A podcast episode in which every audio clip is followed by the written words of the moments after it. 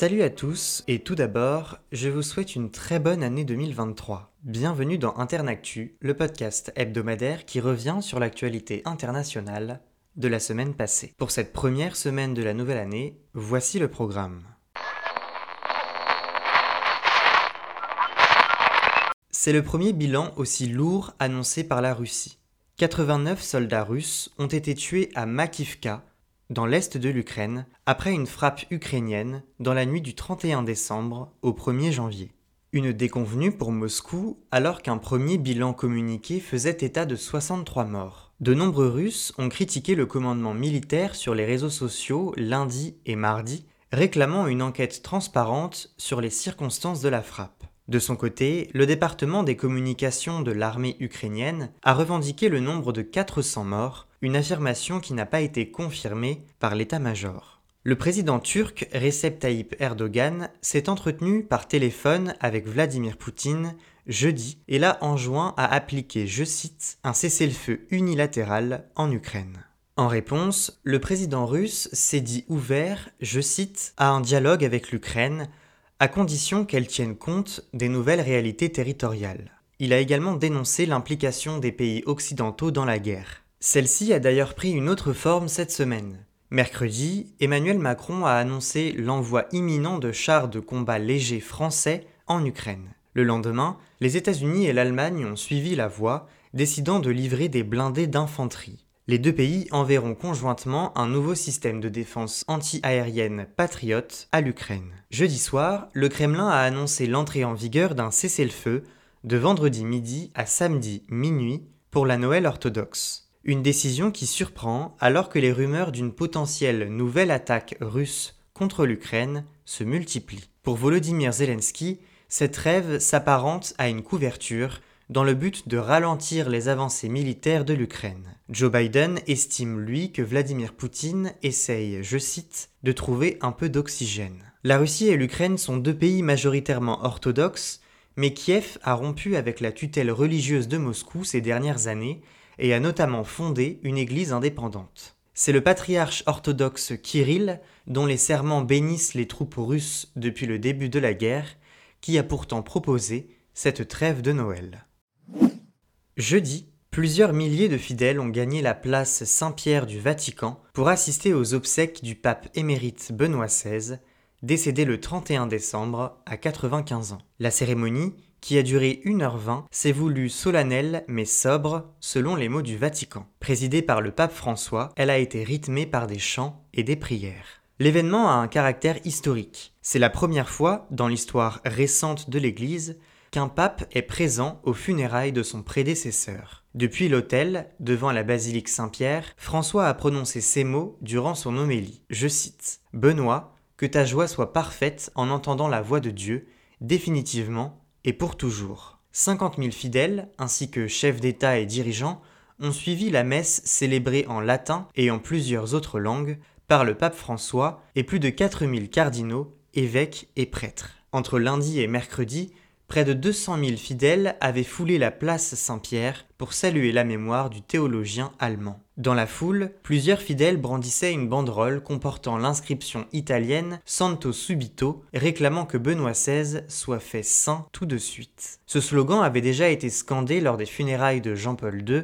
pour réclamer sa canonisation immédiate. À la fin de la cérémonie, le cercueil en cyprès de Benoît XVI a été inhumé dans la crypte de la basilique Saint-Pierre, le même lieu où reposait Jean-Paul II jusqu'à sa béatification en 2011.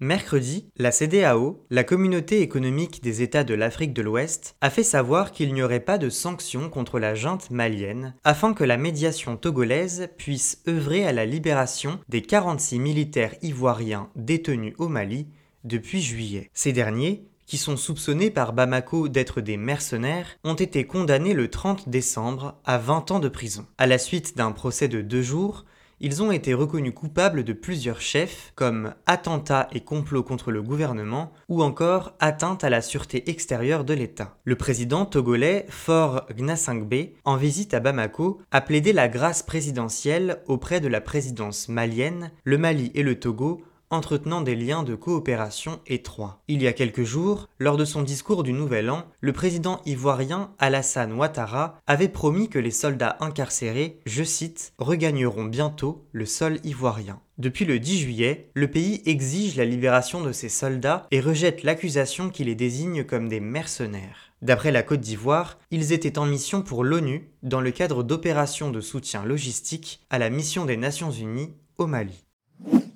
Il s'agit d'une première étape vers une réaction coordonnée. Mercredi, les 27 États membres de l'Union européenne ont trouvé un accord les encourageant vivement à imposer aux voyageurs de Chine, avant leur départ, des tests Covid négatifs de moins de 48 heures. Les Européens se sont également mis d'accord sur d'autres recommandations qu'il reviendra ensuite à chaque pays membre de mettre en application. Par exemple, les États sont encouragés à effectuer des tests aléatoires à l'arrivée des ressortissants sur le sol européen, couplés d'un séquençage des résultats positifs dans le but d'identifier de potentiels nouveaux variants. Si ces recommandations ont été adoptées, elles n'ont aucun caractère juridique contraignant. Une nouvelle mise au point entre pays européens est prévue d'ici mi-janvier. Les restrictions anti-Covid prises la semaine dernière par l'Italie, l'Espagne ou la France ont été condamnées par Pékin qui a averti de l'application de potentielles contre-mesures en représailles. L'Organisation mondiale de la santé a jugé compréhensibles les diverses mesures de contrôle prises à travers le monde en raison de la circulation élevée du virus en Chine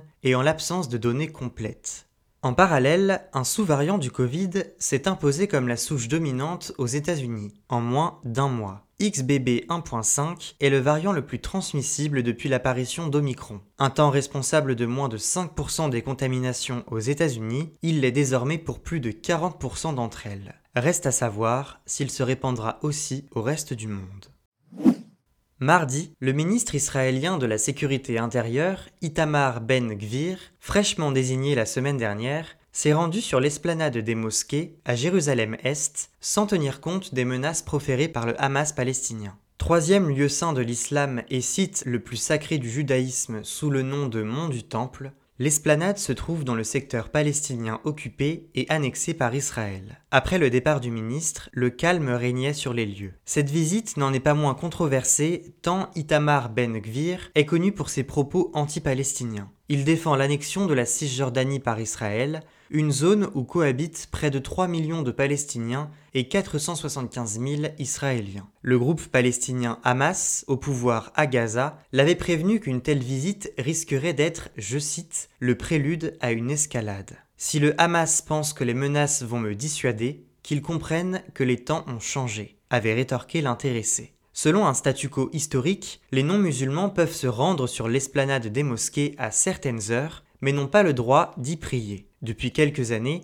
de nombreux juifs le font, ce qui est perçu comme une provocation par les Palestiniens et certains pays arabes. La Jordanie, l'Arabie saoudite et le Maroc ont d'ailleurs condamné la visite d'Itamar Ben-Gvir. De son côté, l'Iran, ennemi juré de l'État hébreu, a, par le biais du ministère des Affaires étrangères, dénoncé, je cite, une violation des règles internationales et une insulte aux valeurs des musulmans dans le monde.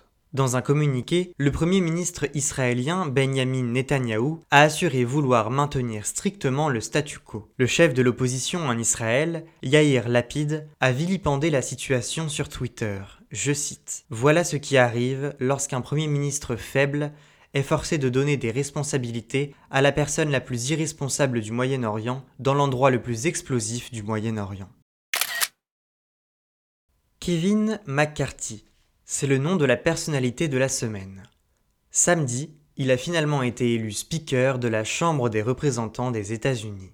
Mardi, ce député américain de 57 ans aurait dû vivre une grande journée. Après la victoire du camp républicain aux élections de mi-mandat en novembre, le poste de président de la Chambre des représentants, de speaker, aurait dû lui revenir tout naturellement. Mais c'était sans compter le rebut de certains parlementaires républicains. Leader de l'opposition durant la précédente législature, celle où les démocrates étaient majoritaires à la Chambre, Kevin McCarthy s'est fait connaître par son opportunisme et son sens de la stratégie qui lui ont servi pour évoluer au sein d'un parti politique fragilisé. Tout comme l'ancienne speaker, Nancy Pelosi, Kevin McCarthy est né en Californie et vient d'une famille démocrate. Entretenant un temps de bons rapports avec ses collègues libéraux, il a changé de cap fin 2020 en niant la victoire de Joe Biden et en s'opposant à la procédure de destitution de Donald Trump. La politique est trop importante dans sa vie pour qu'il puisse passer à côté de ce poste de speaker. Élu à la Chambre pour la première fois en 2006, il a été tour à tour whip, c'est-à-dire chargé de convaincre ses collègues républicains de bien voter, puis leader de la majorité en 2014 et de l'opposition quatre ans plus tard. La fonction de président de la Chambre a échappé en 2015 à celui qui a inspiré le personnage machiavélique de Frank Underwood dans la série House of Cards. Pour s'assurer d'être élu speaker cette fois-ci, il regarde vers sa droite, et notamment sa droite extrême. Il a défendu la députée trumpiste Marjorie Taylor Greene malgré ses propos racistes et antisémites. Il a également soutenu les candidats favoris de Donald Trump aux dernières élections. Deux jours après l'investiture de la nouvelle législature américaine, la Chambre des représentants était toujours sans speaker, une situation qui ne s'est produite qu'une seule fois. C'est la fin de cet épisode d'Internactu. Vous pouvez retrouver ce podcast sur toutes les plateformes d'écoute. On se retrouve la semaine prochaine pour un nouvel épisode. Et en attendant, restez informés.